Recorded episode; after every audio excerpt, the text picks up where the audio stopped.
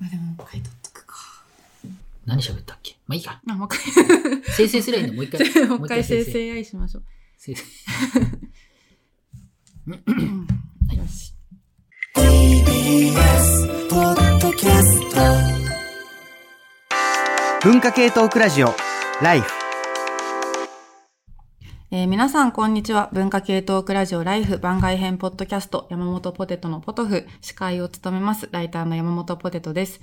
えー前回4月30日の本放送ライフの振り返りを終え、ここから塚越健二さんと最近気になることについてはいお話ししていければなそと思います。はい。よろしくお願いします。よろしくお願いします。実はね、これね、うんあの、さっき、この、あの、パート2を撮っている途中にですね、はい。なんか、あの、7、8分喋ってたら、ん実は撮れてなかったってことに気づいてですね、これ実はテイク2なんですけど、これはあの、再生成です。再生成 ええ音声再生成同じことをしてますんで。喋って同じように盛り上がるの辛いですね。なので、必ずそれを軸にして、またね、違う盛り上がりをするっていうね、これはね、やっぱり人間ですね。まあ、チャット GPT もできるか。でまた生成してるんでね。ですね。同じものは二度と来ない。まあ、これ貴重な、えー貴重なね。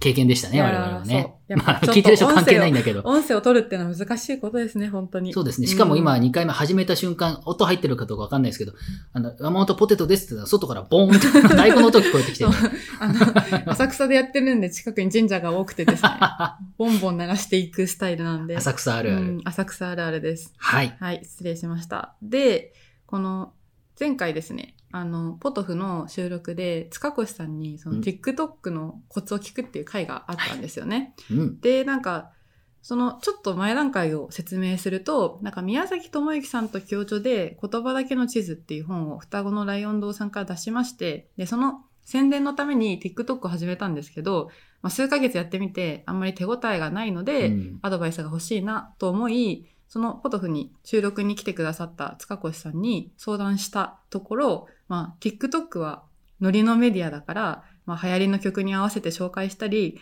流行りの動画エフェクトでやるのがいいのではと言ったんですよね。うん。で、そしたら私は、まあちょっと恥ずかしいから嫌だという話をしたら、まあちょっと TikTok の敵は自意識だという塚越さんの名言が飛び出しまして、ありがとうございます。まあ、知らない場所で殻に閉じこもるより殻を破って踊った方が楽しいじゃん。ということで、私は TikTok の敵は自意識だし、もっと言えば人生の敵は自意識うん。というような気がしてきたと。でちなみにこれ、なんかツイッターで、なんかすごいこの言葉をう、ん。なんか、なんていうんですかね、心に刺さった方がいた。へーど道則さんっていうツイッター、なんかすごいえー、そうなんですか。方が、なんかすごい、放送聞いてくれて、ありがたいなんか。すごい、この言葉を、なんか辛い時に繰り返してるみたいなこと。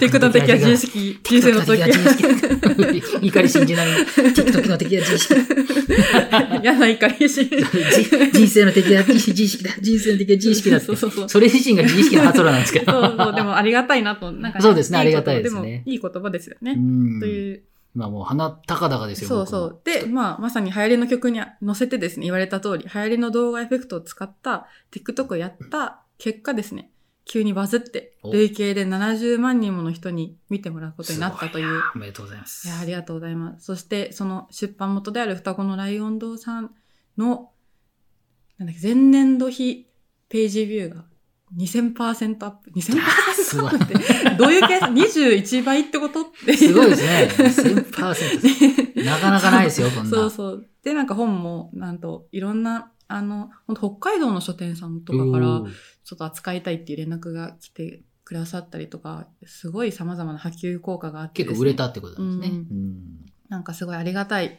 TikTok バズを経験しました。いやーというわけでねその後日談をね。ね。うん。いや、ありがとうございます。い。鼻が高いですよ。うんあのー、人に言ってますから、何回も。いやー、僕はね、知り合いにね、うん TikTok のバズり方を指南したところですね。なんとみたいな。こんな偉そうに言ってないですけど。鼻高々でね、ありがたいなと。僕も、言った僕がびっくりしてますから。本当に、本当になるんだってね。ライオン堂の武田さんも本当になるんだって。みんなが驚いそう、た。みんなが驚いて。なんかやっぱ可能性あるメディアだなと思いましたね。そうですね。んまあ、あの、なんていうか、やっぱり、こう、その人、なんていうのかな。いろんな、今、エンタメがたくさん、いろんなところにあって、どれもレベルが上がってきている。例えば、まさにそのポチさんの今回の本もう、んそれ自体は面白いけど、みんな面白いものは世の中にたくさんあるから、見る機会がないっていうことですよね。えードラマでも何でもそうですけど、そういう時に、その、とにかくバズって、えーバズりのやり方はみんな一緒なんだよ。けれども、なんか目にその時うんたまたま入る、たまたま目に入って、なんか良さげと思って、ページをクリックするだけで、そこからのリーチ率が変わるっていう意味だと、うんうんなんか、最初から TikTok は動線なんで、動線の段階でなんていうんですかね、超オリジナリティ出しても、うんなんか目に入らないっていうことですよね。うん僕らはその、新しいものに力を入れるって結構難しいんですよね。はいはいうん例えば、僕なんかよよくあるのは TikTok 見るのは酔っ払って帰る電車の中とか、永遠と TikTok 見るんですよ。ちょうどいい、ちょっと暇つぶしみたいな。みんな暇つぶしで見てるので、なんかこう、ななんかこう、心の、こう、なんもないなっていう時に入ってきて、新しいものを教えてくれるっていうふうに考えればですね、TikTok の動画自体そんな凝らなくても、でもエフェクトで似てるものあるので、使えばいいんじゃないかっていうふうにも思うんですよね。うなんかちなみに、どんな TikTok を撮ったかっていうと、まあ、私その、この須賀越さんのとはお話しした後に、えっ、と、トルコとエジプトに旅行に行ってきたんですけど、その時も、うん。あの、言葉だけの地図を持っていき、ピラミッドの前で動画を撮り、なんか、クルージングに乗っては動画を撮りっていうのを、ねこうコツコツね、いや、やって、一応、一応、なんていうの同じとはいえ、うん。やっぱり、そこはちょっとね、エモい、うんエモいものをやつを作って。で、やった、やって、それを、ちょっとその短い動画みたいなのをつ、なんかこう、流行りの曲に乗せてつなぎ合わせるっていう、この、まあだから内容について全く紹介してないんですよね。うん。どういう本かっていうのが。ただ、その、書影といい景色がつなぎ合わせた動画がバズって、でもそれで興味を持ってもらえたっていうのが、なんか結構面白いなっていう。でもまあ確かにそうですよね。その日本人的な発想だと、うん。こういうことをやってます、こういうことをやってますみたいな、官僚が詰め込んだ PDF みたいな、ポンチみたいな。官僚 PDF でよろしくありがちな、うん。ね、あの、とにかくいっぱいなんか文字が詰めてると、やっぱり疲れちゃうっていうことですよね。それよりもその、なんていうかな、イメージを売るっていうことですよね。うん。まあそれこそ80年代の不思議大好きみたいな、あの、そのコピーライトの時代もあったけれども、なんかその、ね、ネオコピーライターじゃないけれども、うん、TikTok ってほとんどなんていうのい印象でしかないっていう感じ。それがまあ、ぶまあ物理的に可愛い女の子とかなんかそういうやつも多いんだけれども、なんかそういうこう印象のこう与え方みたいなメディアっていうふうに考えると、そんなにこだわらなくていいんだよっていうか、自意識にこだわらなくていいんだよっていうことなのかもしれないよね。うん、確かにな。いやーなんか、だからその、本当私はなんか、もともと、なんか、全く同じ動画を、その1週間前くらいに投稿して、今回バズった動画は、その、間違えて投稿しちゃったんですよ。同じやつを2回。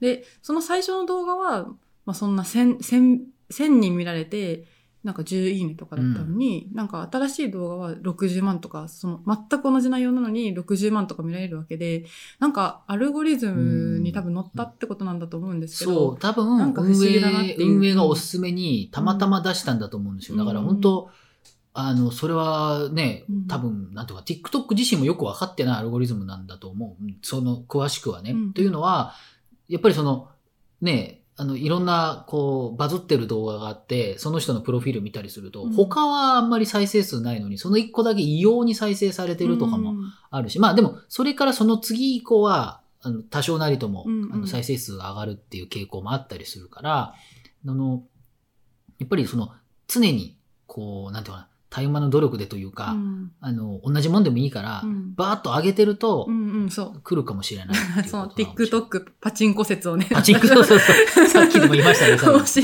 押してるっていう。うん TikTok はパチンコ。うん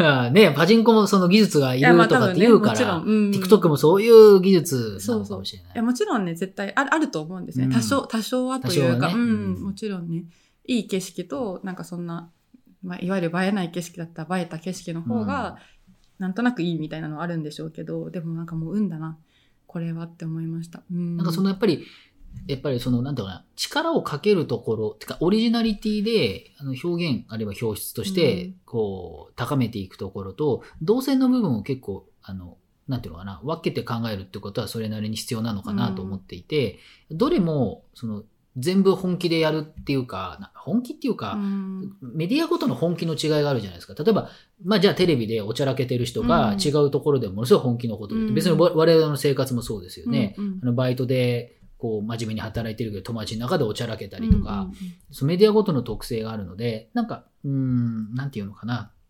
何でもかんでも、例えば、そのさっきのパートでは AI と人間の対比させて、その飽きてるから新しいこと外に行くみたいな言い方をしたんだけれども、でも他方でバリエーションの中で永遠と遊ぶっていうことをうん。楽しむっていうことだって、まあそれはそれは人間の中である思考なので、それにこうカスタマイズするってもう決めちゃえばね、なんか割と自意識ではなく、うん。なんとでもっていうか、そうそう自分の意識の中でこう、今、どのなメディアで、どういう意図で、どういう振る舞いをするかってみんな勝手に考えているので、自動的に考えているので、TikTok はやっぱそういうのでいいのかもしれないですねだ。からある種気楽ではあるんですよねその決まったことをやればいいっていうその。クオリティ多少あるけどあんまり求められないっていうのがやっぱこの TBS でやります？我々もあの、てーてれってってーみたいな、なんか、タラーラみたいな、わかんないけど、やりたくくね それなんかこう、上下にパンチするみたいな、なんかよくわかんチャーリー。さんとかやってくれるかなどう思いますいやー、いや、いや、でも、チャーリーさんはね、逆です。やるなら、あの、すんげえ、あの、なんか構図とかを、うううるさく言うから。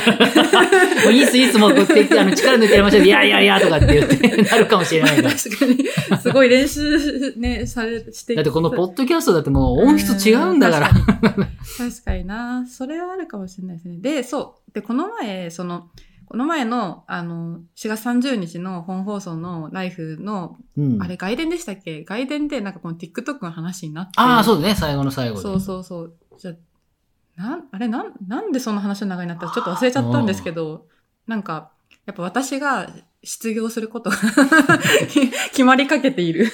決まりかけているので、なんか、まあちょっとなんか TikTok で、なんかその差別化あというかね。そうそう。だから、ライターの仕事を見せるだけはいはいで、はいそれはバズるっていうような言い方だったと思います。家庭を見せろみたいな。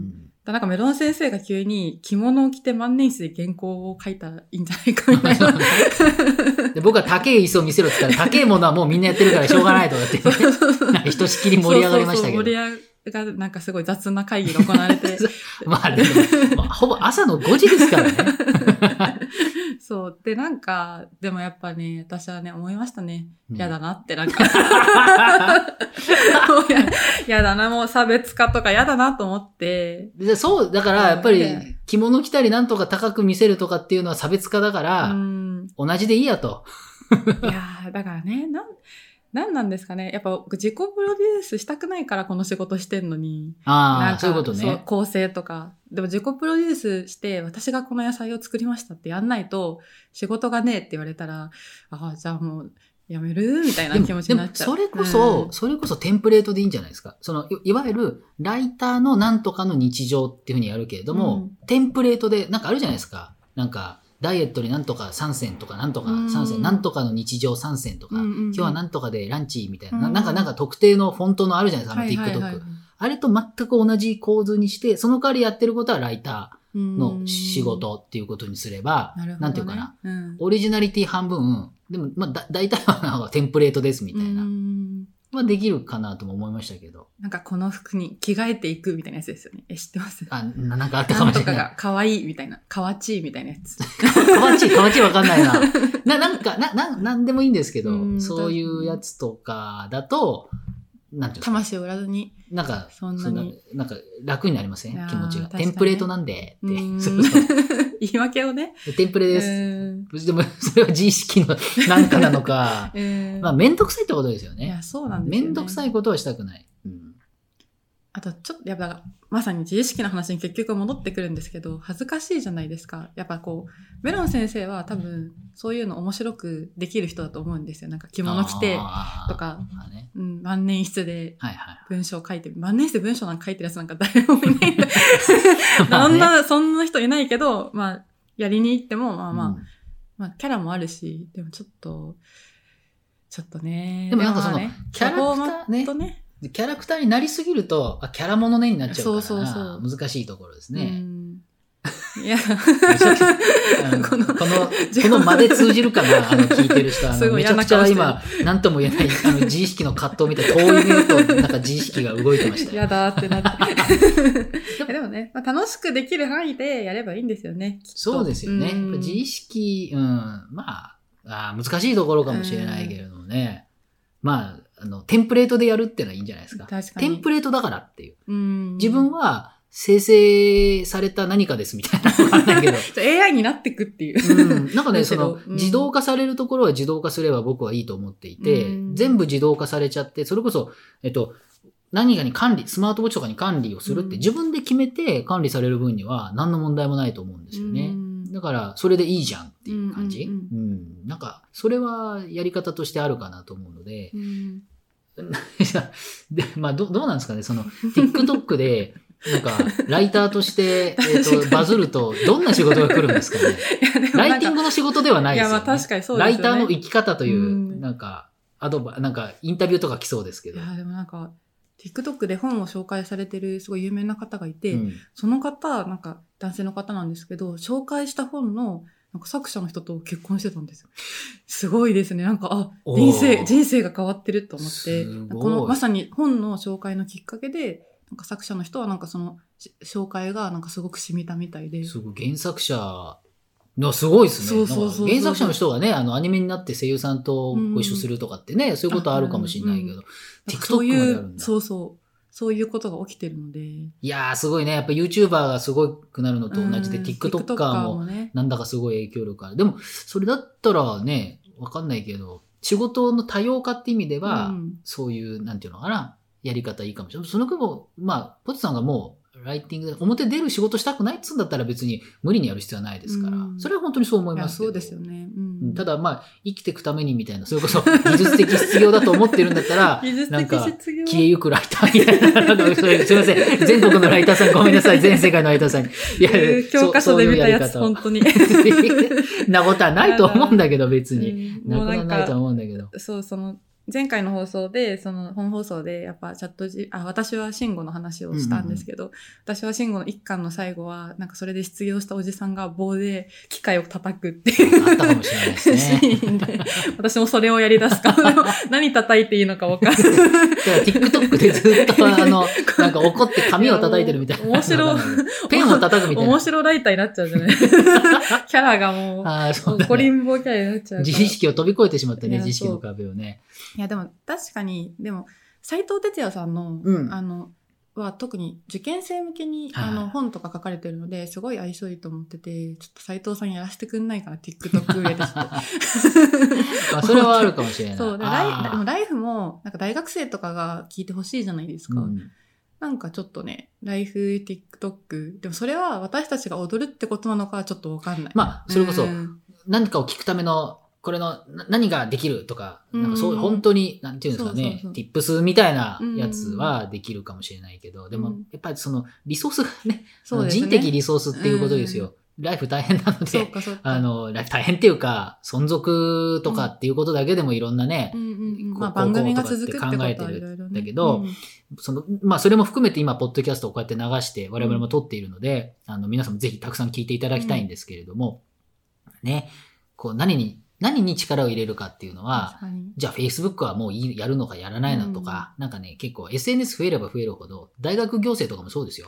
大学で、じゃあ TikTok アカウント取るとして、うん。何やんだよみたいな。誰がやんだよみたいな。先生が踊るとか言っても別になんかいいですもんね。たまにやるるぐらいだったらやめた方がいいよとか、うん。なんかそんなのってどこに、どこの大学も今やってることなので、そういう戦いとかもあるかもしれないですね。これはまあ皆さん聞いてる皆さんの聞いてる、なんていうかな、仕事だったり、学業だったり、自分との関連で今の話をね、考えていただけるとありがたいな、なんていうふうにも思いながらですそうね。ですね。まあね、そういえばそうそ5月に、う、そうそう、うん、5月にね、うん。あの、ついに、その、リサさんと直接会える機会が久しぶりにっていうこともあるんですよね。いいですか最後に告知して。